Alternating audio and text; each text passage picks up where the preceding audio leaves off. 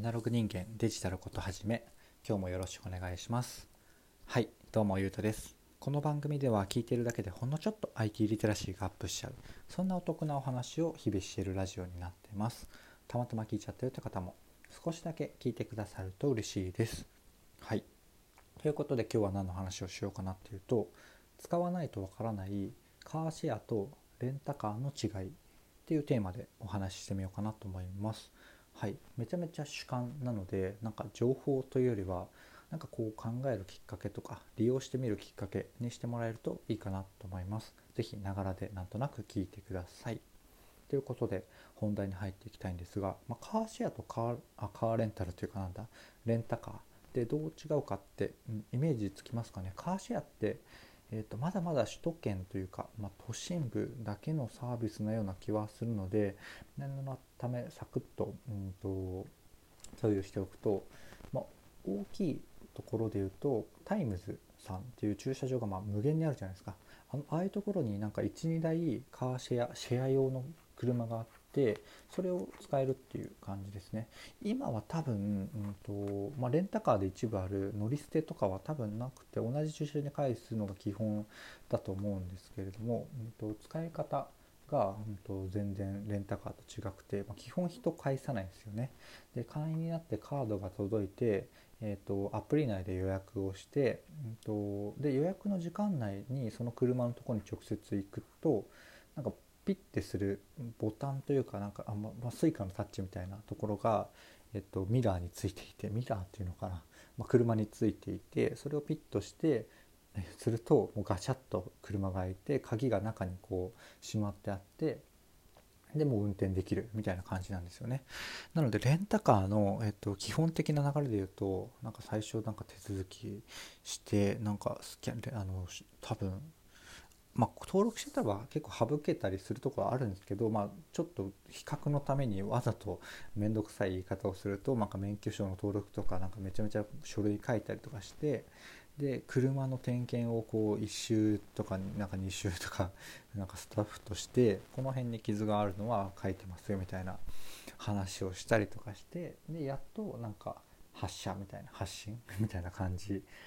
じゃないですかレンタカーって。うん。で、うん、と僕はどっちもまあ結構使っている、まあ、なぜなら車を持っていないからっていうのもあるんですけど決定的な違いって、うんと、人から借りてる感みたいなところだと思っていていい言葉が、うん、あるかな、まあ、自分のもの感っていうのがすごいあるんですよねカーシェアって。でそれがなぜかというとえっ、と借りる時も返す時も人を返さない、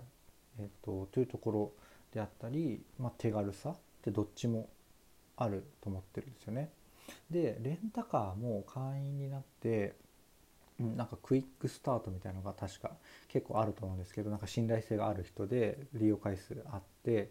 会員でっていう人はえっと、サクッとすぐに借りられますよっていうのがあると思うんですけどそれでも多分受付があってなんか車をこう用意してもらって案内されて行ってらっしゃいみたいな感じがあると思うんですよ。なのでどうしても心理的にはめっちゃ借りている感ここからそして手続きをしている感っていうのは、えっと、僕が少なくとも日本レンタカーでクイックスタートみたいなことをやってる時は確かに時間ではあの早くなって感動したまあ、その前ももっと長かったので早くて感動したんですけど、まあ、レンタカーはレンタカーだなっていう感覚だったんですよね。でもカーシェアっていうと,、えーとまあ、自分のもの感じゃない価値でももちろんあるんですけど一番僕が感じるのはそこですね。えーとまあ、使いたいなって思った時に、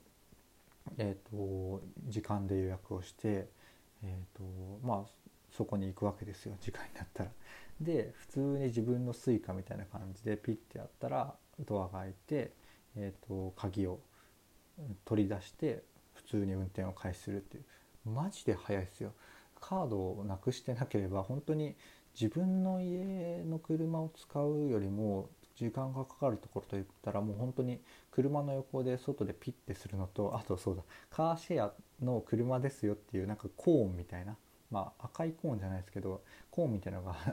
あの目印であるのでそれをどかして戻したりっていうするのがあるくらいで本当にそれだけなんですよね。